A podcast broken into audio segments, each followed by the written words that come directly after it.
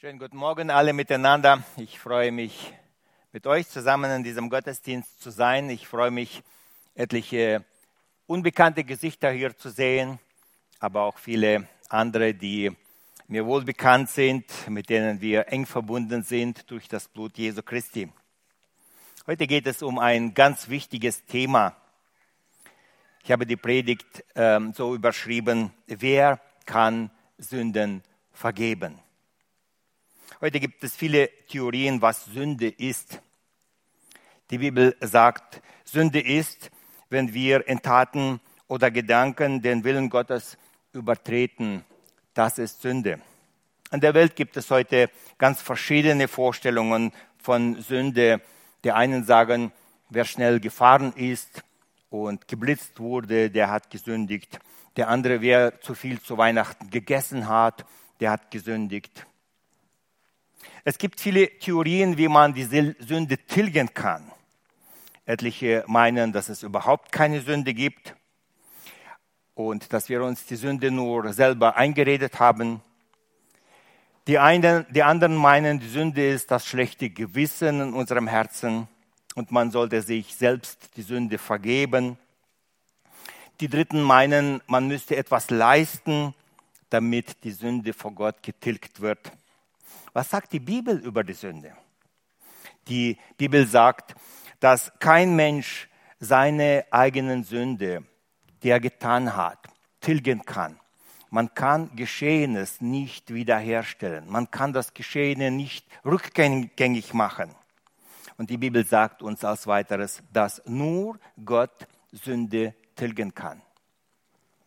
Heute lesen wir einen Text wo es gerade um diese Frage, um die Frage der Sünde geht. Den Text finden wir im Lukas-Evangelium im fünften Kapitel, Verse 17 bis 26. Und es begab sich eines Tages, als er lehrte, dass auch Pharisäer und Schriftgelehrten da saßen, die gekommen waren aus allen Orten in Galiläa, in Judäa und aus Jerusalem. Und die Kraft des Herrn war mit ihm, dass er heilen konnte.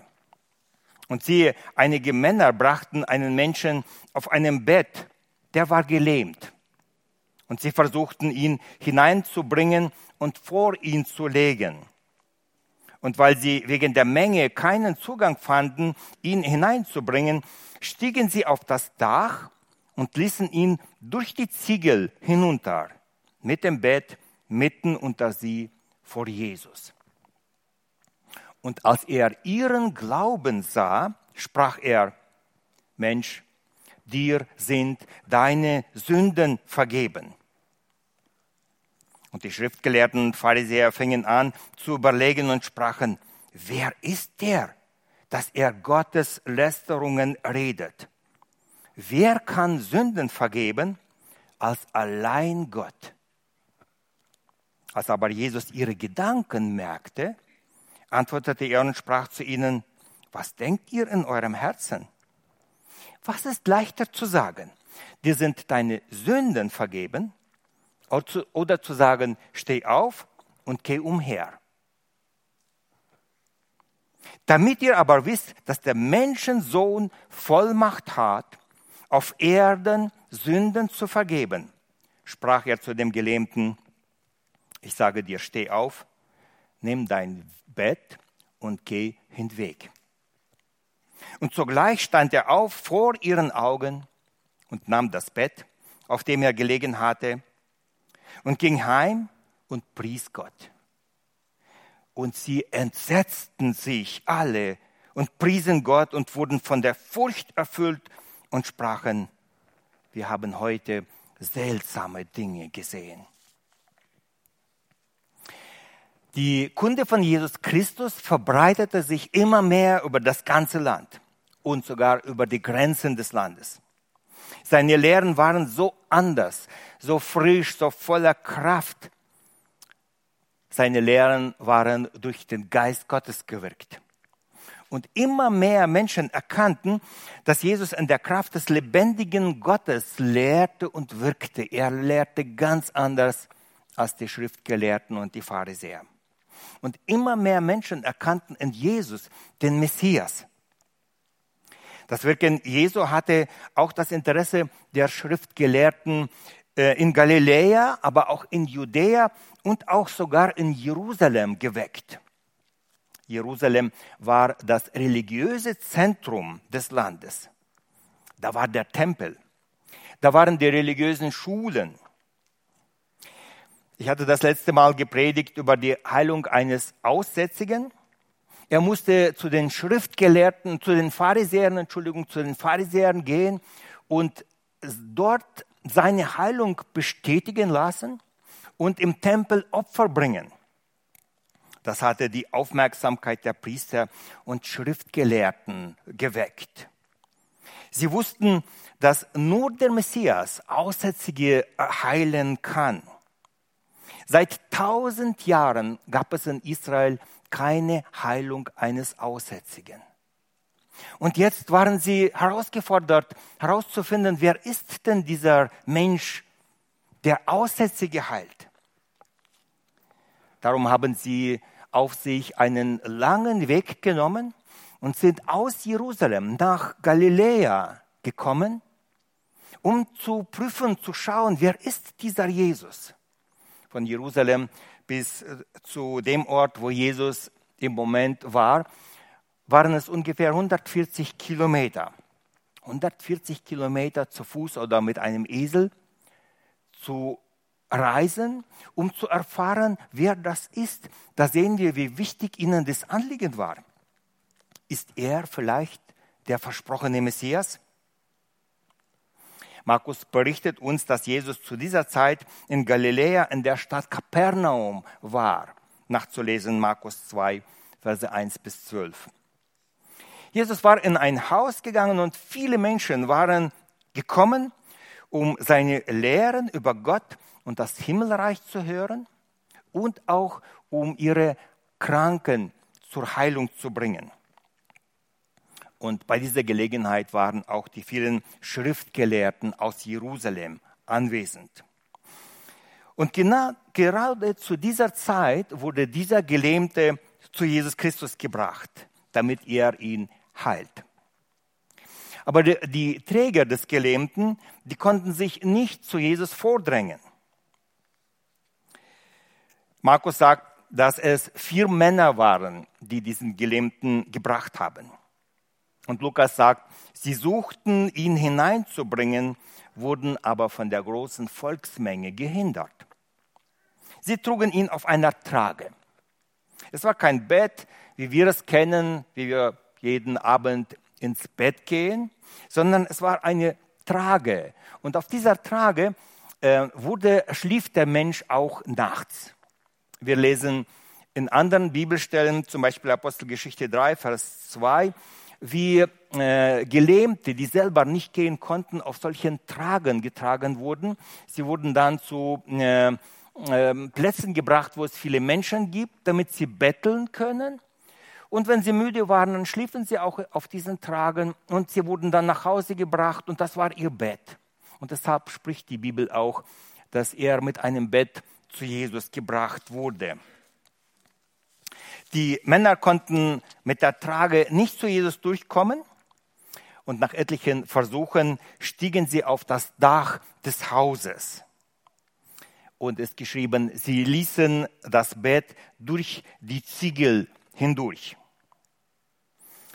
Solche treue Freunde, die sich so um einen, den sie lieben, bemühen, die gibt es nicht oft. Und glücklich er ist, wer solche Freunde im Leben hat.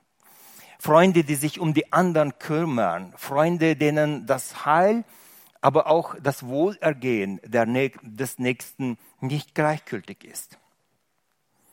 Die Häuser in Israel hatten zu jener Zeit Flachdächer. Das Dach eines Hauses war ein beliebter Aufenthaltsort der Menschen jener Zeit. Dort trockneten sie ihre Wäsche, Weizengarben und sonstiges.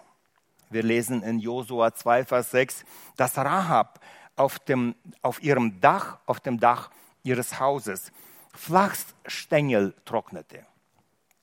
Am Abend war es angenehm und kühl und die Menschen hielten sich auf dem Dach auf. David war auf seinem Dach in der Kühle des Abends, als er die schöne Barseba von seinem Dach gesehen hatte. Nachzulesen in 2 Samuel 11. Menschen machten sich auf dem Dach ihres Hauses Altäre, wo sie ihre Götter anbeteten. Jeremia 19, Vers 3. Und darum hatten die Häuser, es war ein beliebter Aufenthaltsort, und die Häuser hatten eine Treppe, äh, meistens von außen und auch von innen eine Treppe. Und so nutzten diese Männer die Außentreppe, um aufs Dach zu steigen. Und sie versuchten vom Dach durch die Luke des Hauses wieder reinzukommen. Ich kann mir schlecht vorstellen, dass sie, während eine Menschenmenge im Haus sich befindet, äh, das Dach irgendwo mitten durch aufgebrochen haben und da ähm, die Trage durch äh, runtergelassen haben. Ich denke, das würde die ganze Statik des Hauses zerstören, das Dach würde zusammenbrechen. Höchstwahrscheinlich haben sie die Luke, welche da ist, versucht zu vergrößern.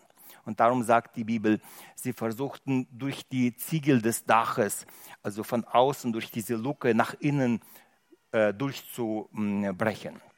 Und so haben sie diesen äh, Kranken seine Trage, also dieses Bett auf Seilen hinuntergelassen vor Jesus Christus. Und wir lesen, als Jesus ihren Glauben sah, sprach er, deine Sünden sind dir vergeben. Eine interessante Aussage. Kann man den Glauben eines Menschen sehen? Kann ich sehen, ob Lili Glauben hat, wie viel Glauben sie hat? So auf Anhieb wahrscheinlich nicht. Der Glaube des Menschen entsteht nicht nur aufgrund von Fakten. Der Glaube ist auch eine Entscheidung des Herzens. Es gibt viele Wissenschaftler, die an Gott glauben und solche, die an Gott nicht glauben.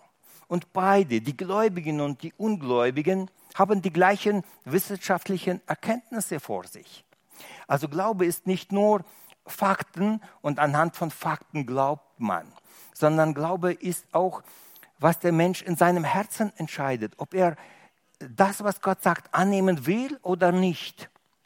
Man kann Fakten haben und die Fakten ganz anders deuten. Man kann Beweise haben und trotzdem glauben oder nicht glauben. Und Jesus sieht den Glauben in diesen Menschen. Woran sieht man den Glauben? Den Glauben sieht man, der Glaube muss eine praktische Auswirkung im Leben eines Menschen haben.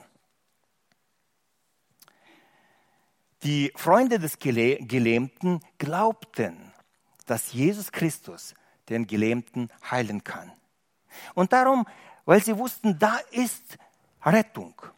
Darum haben sie das Dach aufgebrochen, die Luke vergrößert und haben diesen Gelähmten über die Außentreppe durch die Luke nach unten zu Jesus Christus gebracht.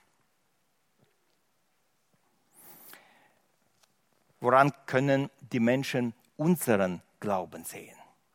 Mein Lieben, wir haben alle Arbeitskollegen, wir haben Nachbarn, sehen unsere Nachbarn unseren Glauben? Woran sehen sie unseren Glauben? Diese Frage stelle ich einfach in den Raum. Jeder muss selber die Antwort kennen. Als Jesus ihren Glauben gesehen hatte, sprach er unerhörte Worte. Mensch, deine Sünden sind dir vergeben. Es ist bemerkenswert, dass Jesus hier nicht den Kranken ähm, auf seine Sünden anspricht, der Kranke wurde wegen seiner Lähmung gebracht und nicht zu einer Beichte zu Jesus Christus. Und dennoch spricht Jesus Christus ihn auf seine Sünden an. Jesus bietet uns viel mehr an als nur Heilung des Körpers. Jesus Christus ist in diese Welt gekommen, nicht um alle Menschen gesund zu machen, nicht um Frieden auf dieser Welt zu stiften, er ist in diese Welt gekommen, um unser größtes Problem zu lösen. Das Problem der Sünde. Die Sünde ist das größte Problem aller Menschen. Darum spricht die Bibel über die Sünde so eindrücklich und oft. Schmerz, Krankheit und Leiden sind schlimm. Doch die werden ein Ende haben. Aber viel schlimmer ist die Sünde des Menschen. Jesus erklärt, dass es keine Vorteile, keine Freuden dieser Welt wert sind, um wegen denen zu sündigen und sich vor Gott schuldig zu machen. Das erklärt Jesus Christus so eindringlich im Matthäusevangelium im 18. Kapitel, Verse 8 bis 9. Da sagt Jesus Christus folgende Worte. Wenn aber deine Hand oder dein Fuß dir Anlass zur Sünde gibt, so haue ihn ab und wirf ihn vor dir.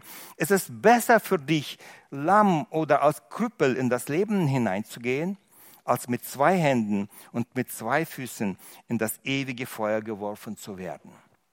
Als weiteres sagt er, und wenn dein Auge dir Anstoß zur Sünde gibt, so reiß es aus und wirf es von dir, denn es ist besser für dich, einäugig in das Leben hineinzugehen, als mit zwei Augen in die Hölle des Feuers geworfen zu werden.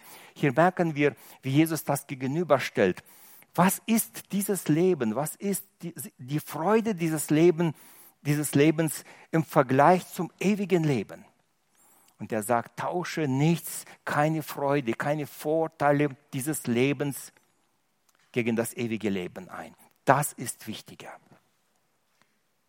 Jeder Mann in Israel wusste, dass nur Gott Sünden vergeben kann.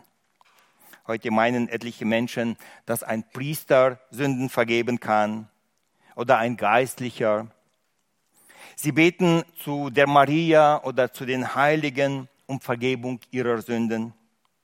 Aber die Bibel sagt, dass kein Mensch Sünden vergeben kann. Im Gegenteil, die Bibel sagt, jeder Mensch, jeder Priester, jeder Heilige, wie der auch genannt wird, er ist selber ein bedürftiger Sünder, der selber Vergebung der Sünden braucht. Als der Engel zu der Maria gekommen war, dann hat er zu ihr gesagt, du hast von Gott Gnade erfahren. Sie brauchte Gnade. Gott hat ihr Gnade erwiesen, dass, sie, ähm, dass, dass der Messias durch sie gerettet wird. Sie brauchte Gnade und nicht, dass sie jemandem Gnade schenken könnte. Meine Lieben, die Bibel sagt, kein Mensch in dieser Welt kann Sünden vergeben. Absolut keiner. Die Bibel betont das immer wieder. Der Einzige, der Sünden vergeben kann, ist Gott selbst. Die Sünde war das größte ungelöste Problem der Menschen. Jedermann wusste, dass er sterben und danach im Gericht Gottes vor Gott stehen wird. Jedermann wusste, dass er vor Gott mit seinen Sündern nicht bestehen kann. Zumindest jeder Mensch damals in Israel wusste das.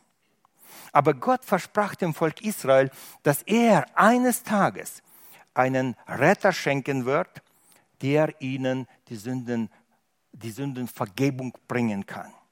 Und jedermann wusste, Gott alleine kann Sünden vergeben.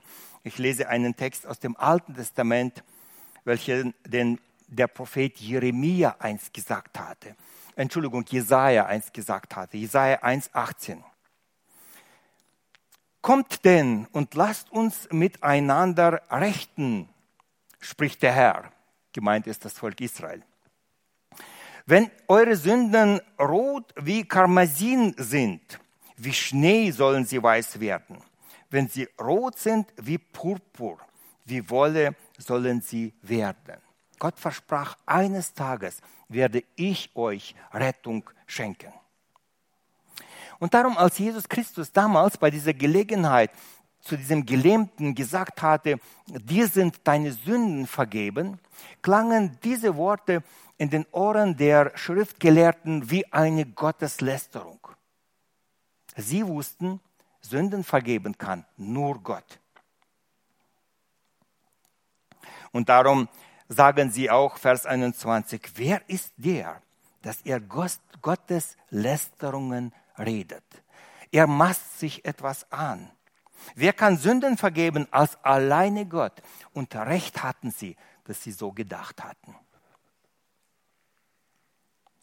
Und dieser Jesus steht auf und sagt, dir sind deine Sünden vergeben. Entweder hat Jesus göttliche Autorität oder er ist ein Gotteslästerer. Eine dritte Möglichkeit gibt es nicht. Und jetzt offenbarte sich Jesus den Schriftgelehrten als einer, der wirklich Vollmacht hat, Sünden zu vergeben. Die Rabbiner schrieben alle Krankheiten jener Zeit äh, dem göttlichen Gericht zu. Sie sagten, wenn jemand krank ist, dann muss er Sünden getan haben.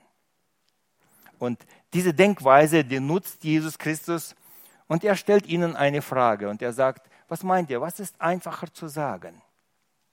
Dir sind deine Sünden vergeben oder zu sagen, steh auf, nimm, nimm dein Bett und geh.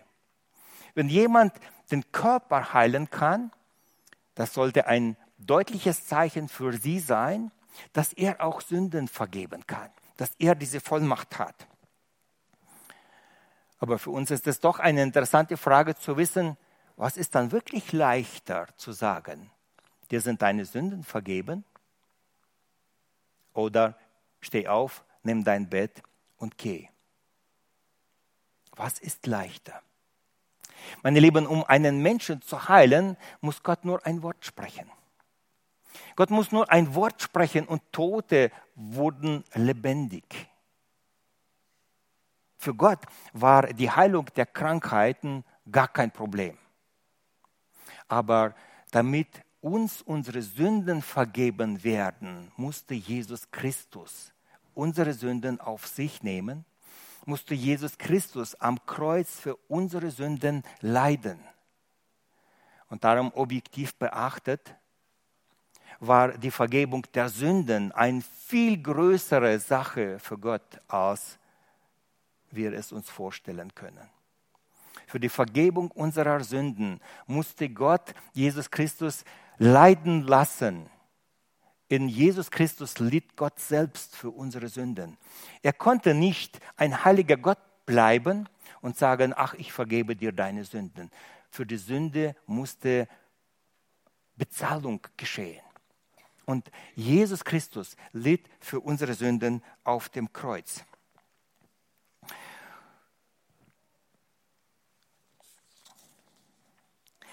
Und jetzt hatten die Schriftgelehrten wirklich einen Beweis.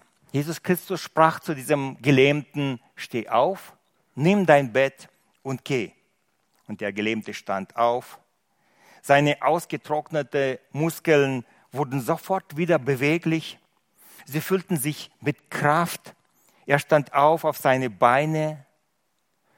Er nahm seine Trage und er bannte sich einen Weg raus nach Hause. Vielleicht wieder durch die Dachluke. Die Bibel sagt uns darüber nichts. Und jetzt hatten die Schriftgelehrten einen Beweis. Jesus kann Sünden vergeben. Ja, er hat den Leib eines Sünders geheilt. Er hat die Folgen der Sünde beseitigt. Das ist ein Beweis. Aber die Schriftgelehrten hatten jetzt nicht nur einen Beweis, sie hatten auch ein großes Problem. Wenn Jesus wirklich die Sünden vergeben kann, und das haben sie vorher selber gesagt, dann hat er eine göttliche Autorität. Wer kann Sünden vergeben außer Gott. Wer ist dieser Jesus? Wer ist dieser Messias? Oder ist er kein Messias? Oder ist er mehr als ein Messias? Diese Frage, die schlug in die Mitte der Schriftgelehrten und der Pharisäer wie eine Bombe ein. Wir lesen, und sie entsetzten sich alle und priesen Gott und wurden von Furcht erfüllt und sprachen, wir haben heute seltsame Dinge gesehen. Der Ausdruck Staunen ergriff alle, ist nicht so stark, wie es im Original steht. Das griechische Wort für Entsetzten ist Ekstasis. Das bedeutet wörtlich außer sich stehen. Sie standen außer sich staunend. Sie, sie, sie konnten das nicht fassen, sie konnten das nicht zusammenbringen. Das war für sie zu groß. Es passte nicht in ihren Kopf hinein. Sie selber konnten sehen, wie ein Gelähmter, der gebracht wurde mit ausgetrockneten Beinen, der nicht gehen kann, steht auf und geht. Und Jesus Christus sagt, dir sind deine Sünden vergeben. Sie sind außer sich, sie staunen, sie können das nicht verstehen. Meine Lieben, Lukas hat uns diese Geschichten berichtet, aufgeschrieben, damit wir mit den gleichen Fragen wie die Pharisäer jener Zeit konfrontiert werden und dass wir diese genau diese gleiche Frage für uns beantworten. Wer ist Jesus Christus für dich? Wer ist er für dich? Wer ist er in deinem Leben?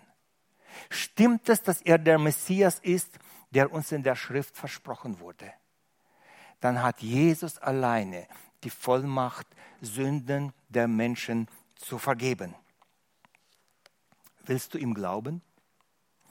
Diese Frage muss von uns heute beantwortet werden. Wenn Jesus Sünden vergeben kann, dann ist er der Schlüssel zu meinem ewigen Leben. Das entscheidet die, die, ähm, äh, der, der Zustand, der Glaube, der Stand, welchen zum Beispiel Benjamin in seinem Herzen hat, das entscheidet, wie er zu Jesus Christus steht. Das entscheidet, ob er ewig leben wird oder nicht. Jesus Christus ist der Schlüssel zum ewigen Leben. Und darum ist diese Frage, wer ist Jesus Christus? Die wichtigste Frage unseres ewigen Lebens. Hier an dieser Frage entscheidet sich, ob wir von Gott ewig verdammt werden oder ob wir ewig leben werden. Wenn Jesus Christus heute der Schlüssel für, unsere, für unser ewiges Leben ist, dann sollten wir jetzt zu ihm rennen, wir sollten zu ihm kommen, ihn auf Knien um Vergeben der Sünden bitten. Wenn Jesus Christus nicht der Messias ist, dann kannst du weiter in deinen Sünden leben aber dann hast du keinen Zugang zu zum, zu Gott und zum ewigen Leben. Dann wirst du im Gericht Gottes nicht bestehen. Dann hast du keinen Fürsprecher. Und darum ist Jesus Christus der Schlüssel für das ewige Leben. Diese Frage wurde nicht nur den Schriftgelehrten damals gestellt und sie wurde wichtig. Diese Frage ist für uns für unsere Generation, für uns, die wir jetzt im Gottesdienst sitzen. Diese Frage ist für uns überlebenswichtig. Wir lesen im Johannesevangelium Kapitel 20, Vers 31, dass die Evangelien für uns, die wir heute leben, entscheidend sind für das ewige Leben. Die Evangelisten haben die Evangelien aufgeschrieben, damit wir durch das Evangelium und durch den Glauben ewiges Leben haben. Ich lese Johannes 20, Vers 31. Diese aber sind geschrieben, damit ihr glaubt, dass Jesus der Christus ist, der Sohn Gottes, und damit ihr durch den Glauben das Leben habt in seinem Namen. Versteht ihr, die Evangelien sind nicht nur eine Geschichte, die vor 2000 Jahren geschrieben wurden für die Menschen jener Zeit, damit sie irgendwelche Erklärung über Jesus Christus haben. Diese Berichte haben die Evangelisten uns geschrieben in unseren Gottesdienst, damit wir heute diese Frage für uns entscheiden können, damit wir an ihn glauben, dass Jesus Christus der Schlüssel zum ewigen Leben ist, weil er Sünden vergibt. Glauben wir dem Evangelium, werden wir das ewige Leben haben. Wenn wir diesem Evangelium nicht glauben, dann haben wir uns selber mit unserer Entscheidung haben wir ein Urteil gesprochen. Uns wurde Heil angeboten und wir haben es abgelehnt. Und darum, weil ich habe das, ich denke, ich habe das in der Predigt jetzt erklärt, warum Jesus Christus der Schlüssel und die zentrale Person der ganzen Bibel ist. Angefangen vom Alten Testament konzentriert sich alles auf Jesus Christus. Und im Neuen Testament, ausgehend von Jesus Christus, wird alles andere erklärt und alles andere wird führt zu Gott durch Jesus Christus und in Jesus Christus. Und darum sagt Jesus Christus im Johannesevangelium Kapitel 4, Vers 6, ich bin der Weg, die Wahrheit und das Leben. Und niemand, und Jesus betont es, und niemand kommt zum Vater, denn durch mich. Er ist der Weg, er ist die Wahrheit, er ist das ewige Leben. Er ist, die Schlüssel, er ist der Schlüssel zum Himmel. In Jesus Christus entscheidet sich unsere Zukunft. Glaubst du, dass Jesus Christus dir Sünden vergeben kann? Hast du es angenommen? Wie willst du im Gericht Gottes bestehen? Mit deiner eigenen Gerechtigkeit oder mit der Gerechtigkeit Jesu Christi? Kann man deinen Glauben sehen? Kann man sehen, dass du Jesus Christus vertraust? Die Schriftgelehrten kannten die Schrift. Sie wussten ganz genau, was in der Schrift geschrieben steht. Und dennoch haben sie Jesus als Retter abgelehnt. Der Gelähmte und seine Freunde glaubten an Jesus Christus. Sie sahen in ihm den Messias und darum brachten sie den Gelähmten zu Jesus Christus. Durch den Glauben wurde, Jesus Christ, äh, wurde der Gelähmte gesund. Aber er hat viel mehr bekommen als nur seine Genesung. Er hat die Vergebung seiner Sünden bekommen. Das muss eine Freude gewesen sein. Ich kann mir vorstellen, wie dieser Gelähmte nach Hause ging. In seinem Herzen sprudelte die Freude nach allen Seiten. Ich kann mich noch erinnern über die Freude, die ich in meinem Herzen hatte. An dem Tag, wo ich mein Leben in die Hand Jesu Christi äh, legte, ich sehe etliche Gesichter, wie sie heller werden, wo Menschen bestimmt auch an ihre eigene äh, Bekehrung denken, an den Tag, wo Gott ihnen die Schuld vergeben hatte. Jesus Christus bietet uns diese Vergebung an. Jesus Christus will heute die Vergebung der Schuld auch denen anbieten, die noch keine Vergebung hatte. Willst du ihm glauben? Willst du bei ihm um Vergebung deiner Schuld bitten?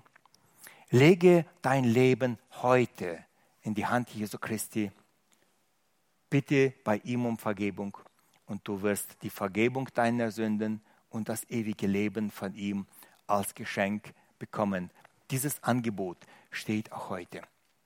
Beten werden wir später anschließend an das Abendmahl. Da wird es die Gelegenheit geben, um miteinander zu beten. Aber in deinen Gedanken, in deinem Herzen bitte ich dich so sehr, triff eine Entscheidung. Wenn du selber nicht weißt, wie es gehen sollte, bleib zurück nach dem Gottesdienst Suche Menschen, suche ähm, die, ein Gespräch mit einem Ältesten. Sie werden dir den Weg erklären und zeigen. Sie werden mit dir zusammen beten. Aber ich bitte einen jeden, der heute noch diesen Frieden mit Jesus, die Vergebung der Sünden nicht hat, geht nicht zurück nach Hause mit euren Sünden. In Jesus Christus ist der Schlüssel deines ewigen Lebens. Amen.